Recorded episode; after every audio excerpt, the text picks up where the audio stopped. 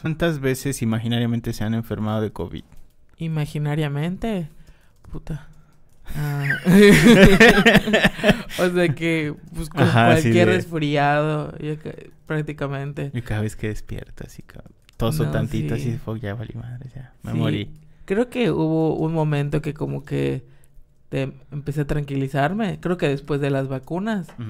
Y, pero eso fue como una pequeña temporada, pero pues ya después, cuando en- a mi familia se enfermó de COVID, fue A de la- que a cada rato. Todos se enfermaron de COVID. Ajá, de cada rato fue de que con la... Me pica mi Con nariz, el ya nervio.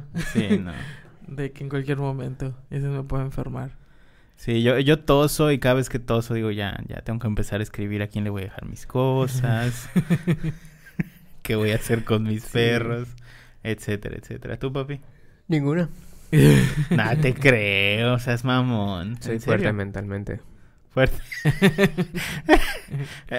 Nunca, ninguna he pensado que es COVID. Nunca has pensado que es COVID, jamás, ni ninguna tos, ni nada. No. Está bien. ¿Está bien? Bueno, pues está bien. pues arranquemos.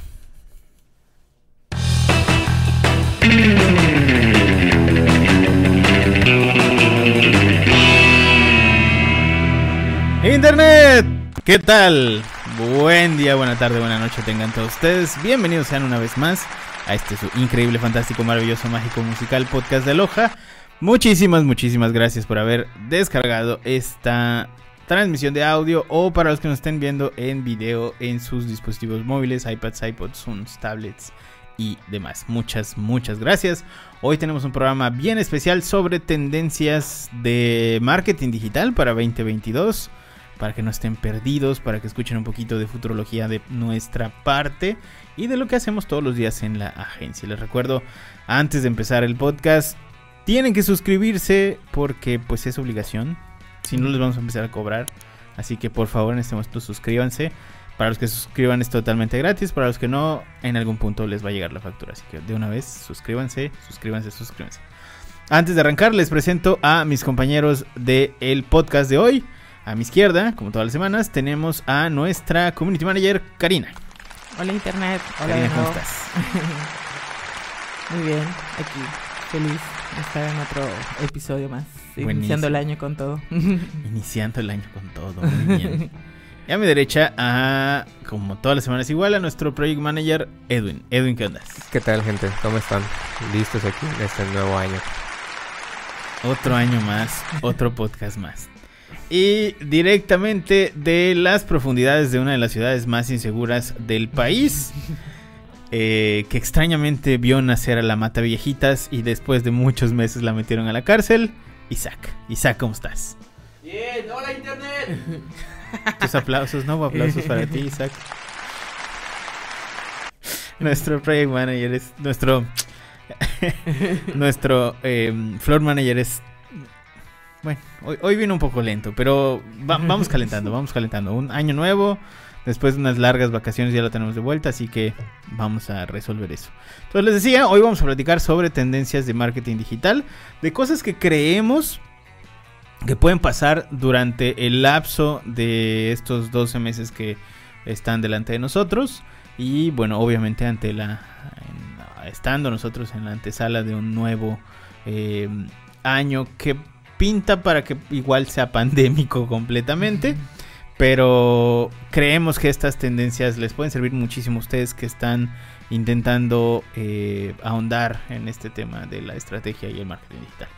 Así que bueno si quieren arrancamos eh, con esto, pues es- usted- ustedes saben obviamente que el tema del marketing digital siempre cambia, o sea, siempre estamos encontrando eh, formas de mm, innovar y eh, de mostrar nuestros productos y la interactividad que tenemos con los usuarios y demás de siempre en diferentes canales, Facebook con Meta, eh, tenemos a Google con bueno las nuevas este, actualizaciones que está haciendo para Workspaces donde ya vamos a ver publicidad incluso en nuestros trabajos, ¿no? Eh, y todo este tema eh, evoluciona constantemente. Entonces, prácticamente este año, digamos que va a ser uno de los escalones eh, divertidos para el tema de estrategia digital. No importa cuáles sean tus objetivos y esto pues es específicamente para que ustedes puedan tener los mejores resultados posibles.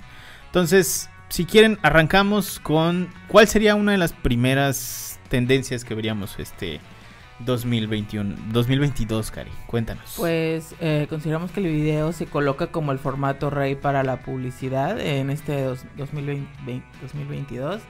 La plataforma... Está difícil, ¿verdad? Acordarse. 2020, sí. creo que a partir del 2020 es un poco difícil. creo creo como que el como que los años han pasado un poco raros, pero bueno.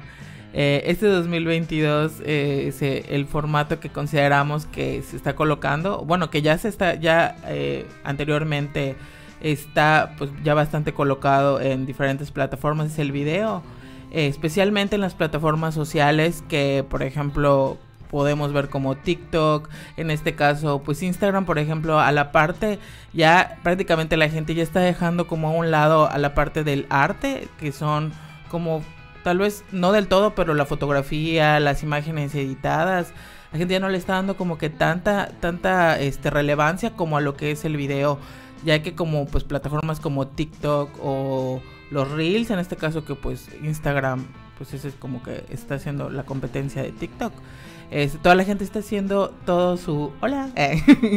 está haciendo todo su, su formato ahí, ya que a raíz de la pandemia se le dio mucho, como que mucho auge o se le dio como que más importancia que la gente está como que más metida ahí, especialmente hasta veo en plataformas como Facebook.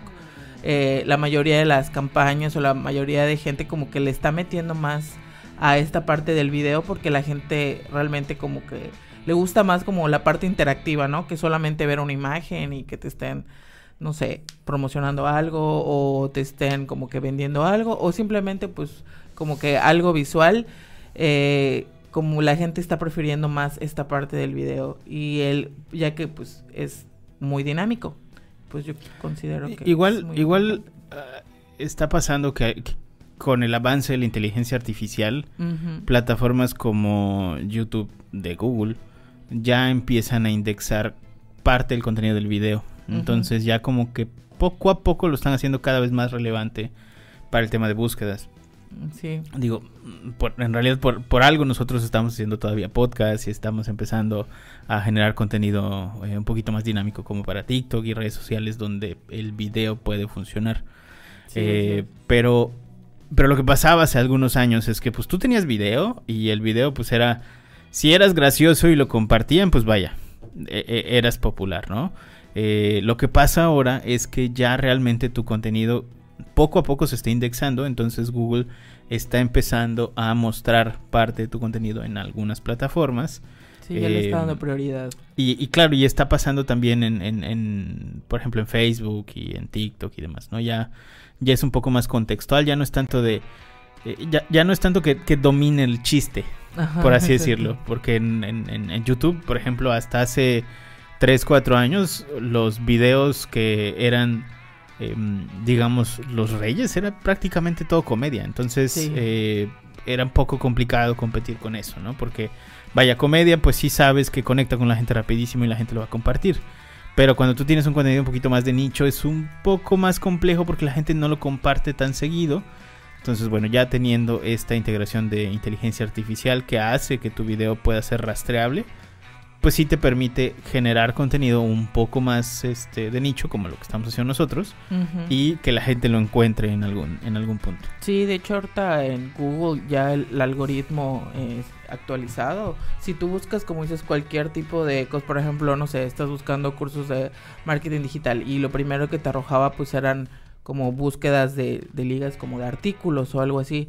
Y ahorita ya te salen en las primeras búsquedas como videos, ¿no? Tutoriales o guías de, pues, de, videos en YouTube. O sea, ya le está dando como prioridad el algoritmo a pues, el video. Exactamente. ¿Cuál sería el siguiente punto que creemos en Aloha? Eh, pues el correo. Eh, ahora sí que el email marketing es lo que viene fuerte en este 2022. Digo, el 2021 igual tenía una carga importante para la época del marketing digital, pero en 2022 se está reforzando esta, esta brecha o esta modalidad de hacer marketing. Las automatizaciones están haciendo que el email marketing sea mm, una parte fundamental y esencial para toda la estrategia de las empresas de los negocios, ¿Por qué? Porque ya no dependes de una persona que esté mandando miles de correos, perdón, sino que puedes automatizar y mandar eh, desde boletines, newsletters, eh, ofertas, promociones y demás mediante automatizaciones con el uso del CRM como por ejemplo HubSpot que te permite crear esas estrategias de mail marketing para enviar ahora sí que correos masivos o a gente que crees que puede interesarse en alguna oferta o en alguna noticia que tú tengas para darles, ¿no? Aquí eh, te estás diciendo algo bien interesante porque es sí son masivos, pero al mismo tiempo son hiper personalizados, ¿no? Claro, sí, esa es la ventaja de lo que tiene, bueno, usar un CRM y usar este tipo de automatizaciones, porque puedes personalizar como tal los correos, bien dices, enfocarlos, por ejemplo, sacar, no sé, listas de toda tu base de datos, sacar, por ejemplo, buyer personas específicos, agruparlos en una lista y con base en esa lista y en ese buyer persona creas un correo particular para esa lista. Entonces, de esa manera puedes ir como personalizando un poquito más esas cosas que quieres mostrarle a tu audiencia o a tus clientes o prospectos, ¿no? Esas son como las ventajas que tiene el email marketing, que no es un correo estandarizado, sino que como dice Sanshiro es más eh, enfocado a lo que el interés de las personas, ¿no?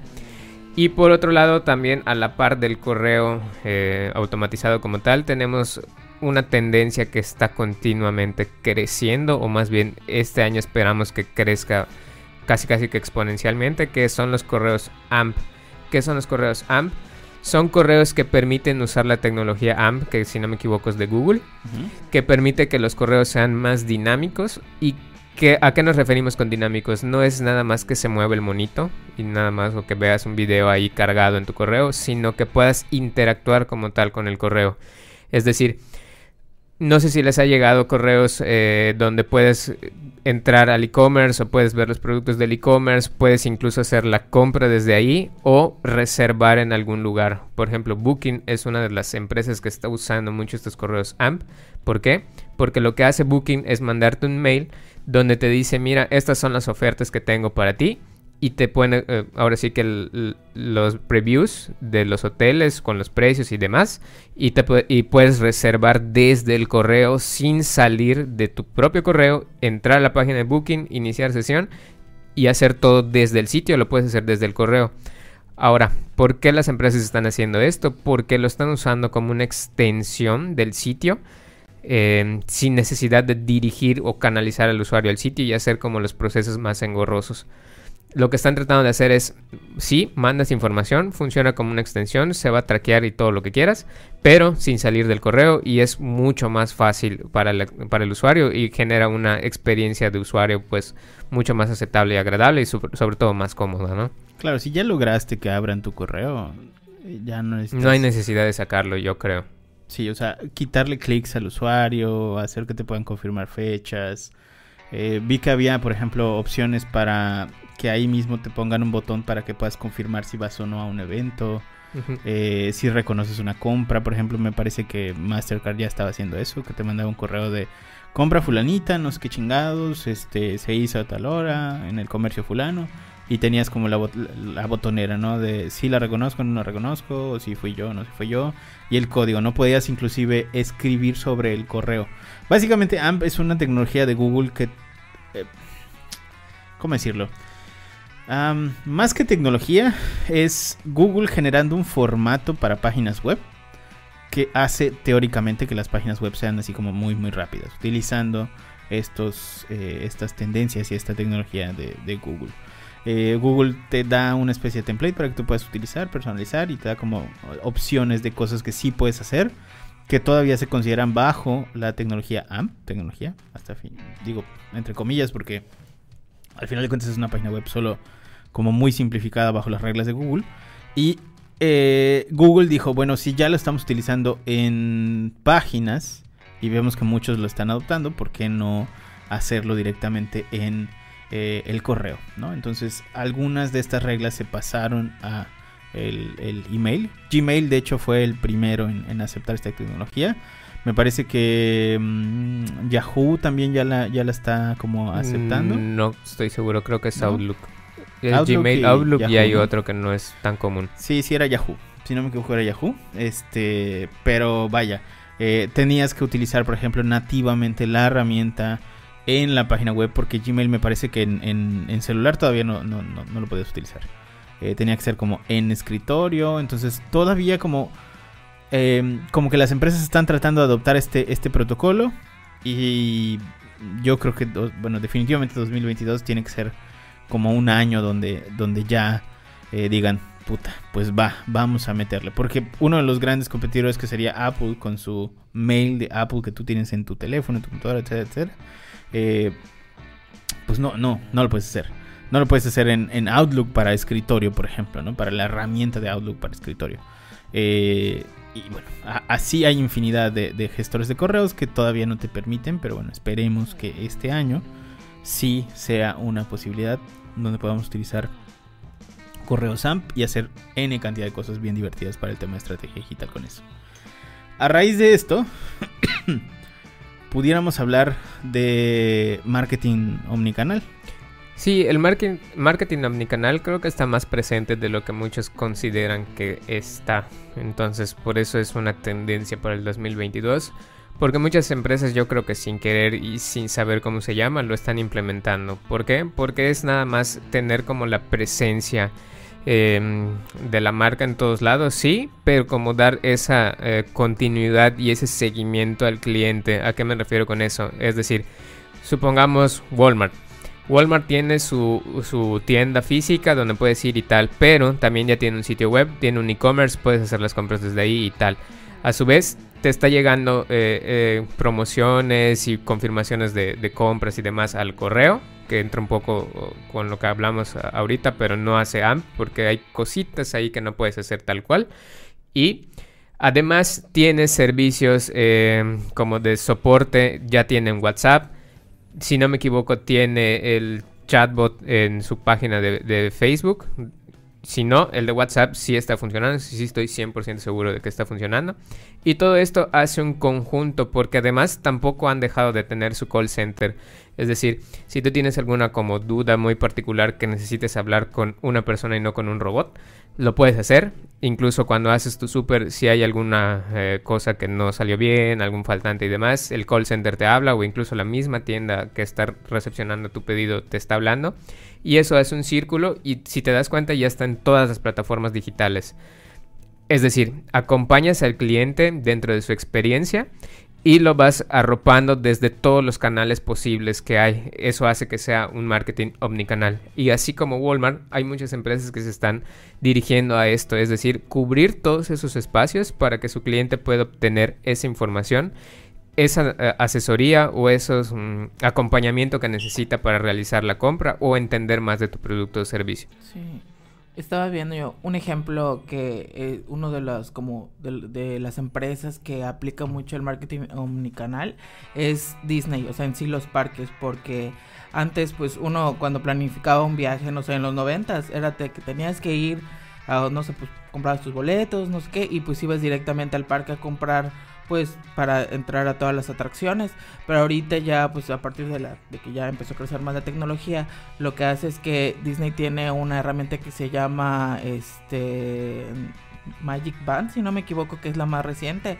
Que por ejemplo ya puedes como que englobar todo, por ejemplo, no solamente ir al parque, sino que te dan la opción de que desde la, la herramienta tú puedas este, ver todo lo de tus comidas, o sea, cenas, las atracciones que están allá, este, por ejemplo, puedes eh, pagar ya directamente ahí el Fast Pass y agendar, ya sabes, por ejemplo, de que ya no es de que, ok, tengo mi Fast Pass, tengo que ir a hacer cola, ¿no? O sea, es de que directamente desde la aplicación tú ya puedes como decir, ah, ok, quiero entrar al, no sé, al show del castillo a las 7 de la noche y lo agendas directamente y ya el Fast Pass es mucho más rápido y todo eso lo puedes manejar desde la aplicación y ya literalmente pues no te tienes que preocupar de nada como cuando pues anteriormente de que tenías que ir y pues, hacer colas enormes y de que ver qué vas a comer, o sea, ya todo lo tienes eh, globalizado desde la aplicación y ahí mismo pues la gente de ahí que pues está en el servicio o si pides ayuda, la misma gente te da información ahí mismo en el parque y creo que pues eso podría ser un buen ejemplo que Disney es uno de los que lo maneja de manera mucho más fácil. Ah, bueno, como dice Edwin, ya muchos lo están manejando. Sí, yo, yo recuerdo algunas cosas que hacía, por ejemplo, Cartoon Network de sus caricaturas que les hacía como cuentas de Instagram y tal. Entonces tú no solo consumías el contenido de Cartoon Network, sino que además las cuentas de Instagram estaban y existían. Y las cuentas de Instagram te seguían e interactuaban entre ellas. Y además, de repente, por ejemplo, eh, generaban como chatbots con los que podías hablar y te contestaban como si fueran los personajes. Entonces, sí, creo que el tema del marketing omnicanal es bien interesante. Obviamente Mm, mantener este, este, asunto de la comunicación en diferentes canales es bien complejo y paulatinamente se está haciendo un poco más caro porque cada vez salen como más canales que tenemos que estar manejando, algunas marcas y algunas no. Eh, en definitiva, si tienes una marca y no puedes utilizar, o sea, no puedes tener como todos los canales activos, pues sí deberías como que enfocarte en, alguno que sí puedas mantener. Pero, pues, eh, por obviedad, la verdad es que sí vale la pena que tu marca esté en la mayor cantidad de canales posibles donde estén tus compradores. Pero pues, por desgracia los compradores generalmente están en todos lados, ¿no? Están en desde en Facebook, Twitter, eh, TikTok, LinkedIn, Instagram. Entonces no mantener presencia en, esos canales en algunos casos sí es, es un poquito eh, perjudicial. A partir del tema omnicanal, eh, ¿qué puedes decirnos sobre el contenido interactivo? pues si bien desde hace un par de años diversas empresas se arriesgaron a apostar por el contenido pues, interactivo, pero pues más a raíz de este año, como el tipo de, contenido como son las encuestas, cuestionarios, videos de 360 grados, elementos de realidad aumentada y calculadoras interactivas, este pues son algunos de los formatos interactivos que se están apostando este año para pues para que la gente eh, pues esté como aún más conectada o esté como, como más, este, ay, se me fue la palabra, perdón. Interactuando con la marca. Interactuando con la marca, exacto. Sí, hay un, hay un tema aquí con, con este asunto de los contenidos interactivos. Es que son relativamente sencillos de, de, generar. O sea, de este tema de los videos 360, pues simplemente es comprar una cámara. Eh, muchas plataformas como Facebook, por ejemplo, ya ofrecen eh, soporte para que tú puedas publicar un contenido de este tipo. Eh, el asunto es que la gente no está acostumbrada a 100% consumir este contenido. Pero como las mismas plataformas cada vez están dándole más soporte, pues 2022 va a ser ese año justamente donde vamos a ver que no solo las marcas van a empezar a generar más contenido eh, interactivo, sino que las propias plataformas les van a dar eh, como mayor em, énfasis, ¿no? Sobre todo, por ejemplo, ahora con la apertura de, de, meta de Facebook, eh, ya muchas marcas pueden literalmente volverse full interactivas, ¿no? tenemos plataformas cosas en Oculus bien, bien interesantes. Este Facebook con sus herramientas de realidad aumentada ya te permiten como mucho más fácil sin que tengas que ser programador, eh, hacer cosas divertidas para tu marca, así como, ah, bueno, ya estoy en, no sé, o sea, tengo un hotel y quiero eh, generar un filtro para Instagram para que se vea la gente como se vería en la playa, ¿no? O sea, detrás de ellos un fondo y algunas cosas por el estilo. Pero bueno, sí está, sí está bien, bien divertido esta, esta parte del, del asunto interactivo. Nada más estemos pendientes de los formatos que las plataformas empiezan a soportar cada vez más. Y yo creo que este año va a ser, en definitiva, el año de la interactividad. Si todavía no tienen unas gafas de gafas, unos lentes de realidad de, de, realidad virtual, pueden irse a las más económicas, que son las de Facebook, y em, y ahí empiecen a darse unas vueltas porque Facebook con el tema de Meta ya habló, ya abrió una cosa que creo que se llama Spaces no recuerdo el nombre, pero lo, lo, lo, dijimos en unos podcasts pasados, pueden darse una vuelta por ellos. Eh, donde ya las, las, empresas empiezan a tener presencia, así que es buen momento para empezar a explotar esa parte. Eh, y bueno, dicho esto, sobre SEO, Karina, que sabemos que es uno de tus fuertes, cuéntanos un poquito de esto. Bueno, este año lo que está buscando el SEO es ser más humano, que la, la intencionalidad sea como el pilar y con los cambios que Google está haciendo en su plataforma, el SEO como lo conocemos, este va a dar como más pesos a los resultados que se enfoquen más en la intencionalidad de búsqueda que en los que cumplan con los requerimientos técnicos que le permitan aparecer en las primeras posiciones. Eh, de hecho, BERT, el actual algoritmo de Google y Moom, que se encuentra todavía en pruebas, que de hecho tenemos un podcast hablando sobre este algoritmo de Moom, eh, tienen un entendimiento más humano. Eh, que en este caso creo, por ejemplo, lo que estábamos comentando en el caso del video, que, Google le va a dar, el algoritmo le va a dar más peso a, mostrar los videos, lo que son todos los, lo que son guías, tutoriales, por ejemplo, este, en este caso, como ejemplo, va a ser cómo afinar una guitarra. Y pues en este caso lo que va a hacer eh, Google te va, a, te va a poner como en las principales búsquedas, te va a poner pues tutoriales, te va a poner guías, pues de las que tengan como pues más, más vistas para que pues tú interactúes como de una forma más humana y no solamente como buscar un tutorial que te dé unos pasos, no sé, como 12 pasos para afinar una guitarra, que luego era lo que uno encontraba como las primeras búsquedas, ¿no? Ahorita ya vas a encontrar, pues pon tú de los youtubers, en este caso yo por ejemplo, este, conozco a un, a un youtuber que se llama Jaime Altozano, que si tú buscas cualquier cosa referente a música o cómo hacer como cierto tipo de, de, no sé, tocar el piano o algo de acordes o algo así, él te sale en las primeras búsquedas, o sea, ya le está dando más peso a, a este tipo de contenido que solamente a los artículos. Buenísimo. ¿Qué nos puedes contar, Edwin, sobre el Human First Data Experience? Bueno, esto está muy como complejo ese nombre, pero la verdad es que esto se resume es nada para vernos mamadorcísimos en el podcast. Ultra, porque eso nada más se refiere a, la privacidad tal cual, es de lo único que habla esto que les estoy contando. La Human First Es la privacidad. Si bien las cookies no van a dejar de existir, las cookies son importantes para las empresas para que sepan cómo es, estás haciendo tus búsquedas o qué estás buscando en internet, para decir unas cookies, y puedan lanzarte como publicidades enfocadas a tus búsquedas y a tus intereses, supuestamente a la gente no le gusta que sean invasivos, es decir, no le gusta que les estés bombardeando de publicidad y eso es con lo que tienen que tener cuidado las empresas y eso es a lo que se refiere este apartado en particular.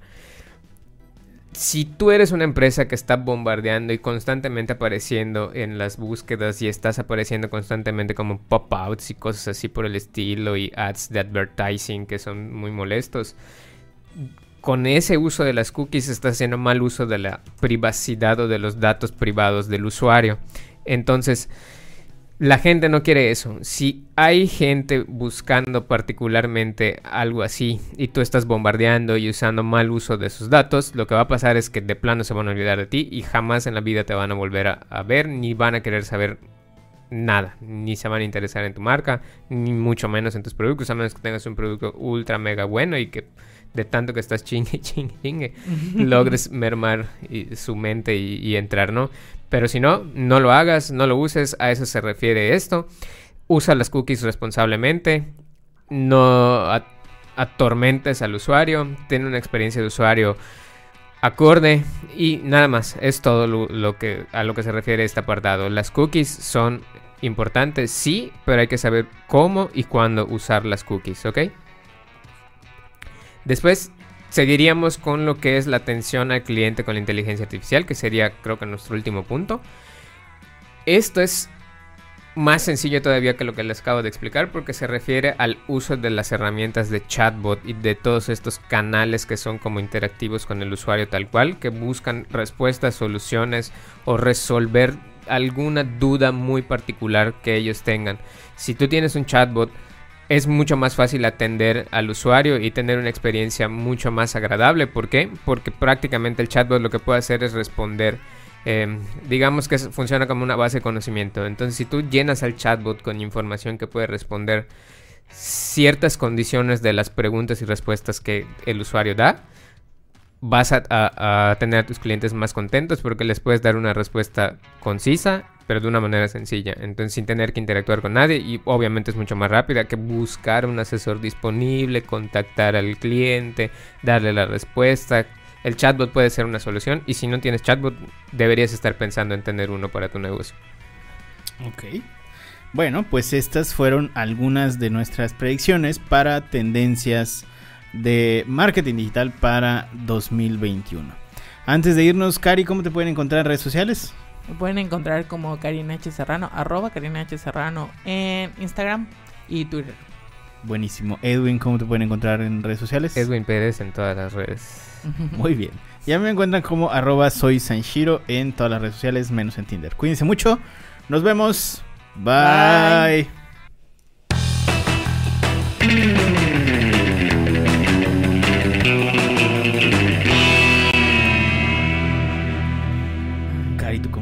Estaba haciendo ruidos. Ya sé, es que le estaba preguntando a Richie cómo se estaba portando a mi cría. ya llegaron los tamales. Te salió muñequito en la rosca. Ay, bueno, al menos, al menos estuvo no tan, no tan ruidoso.